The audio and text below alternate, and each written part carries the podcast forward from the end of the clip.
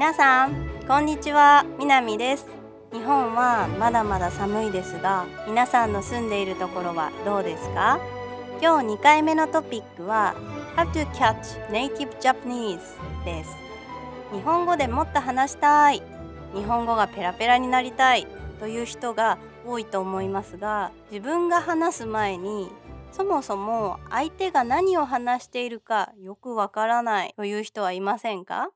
何年も日本語を勉強しているのになんでずっとわからないんだろうどうやったら日本人が話していることが聞き取れるようになるんだろうと悩んでいるという話をよく聞きます。そこで今日は相手の話を聞いて理解するリスニングスキルを上げるために何をすればいいか3つのポイントについて話します。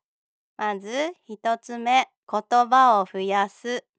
例えば1つの文の中に10個言葉が出てきて、そのうち7個分かっていれば残りの3個もなんとなく想像できますよね。でも10個の言葉のうち2個しかわからなかったらその話を理解するのは難しいです。言葉を増やせば増やすほどわからない部分の意味も想像できるようになってリスニングスキルが上がります。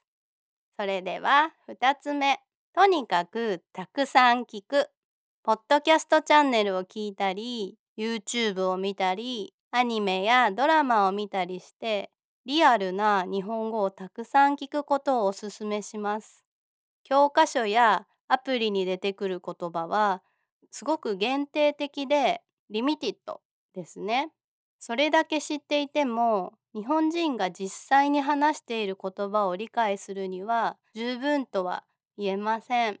あとスピードも違いますよね。言葉は生きていますから本当に日本人が使っている言葉をたくさん聞くことでよく使っている言葉やフレーズも覚えられますし耳が慣れてきますよ。それでは3つ目。分かったふりをしすぎない。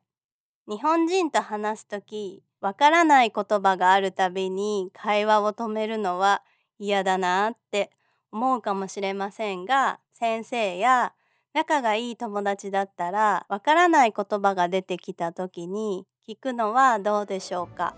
わからないままにしておくとその後もずっとわかりません。その場で聞けばそこで新しい言葉が増えますね。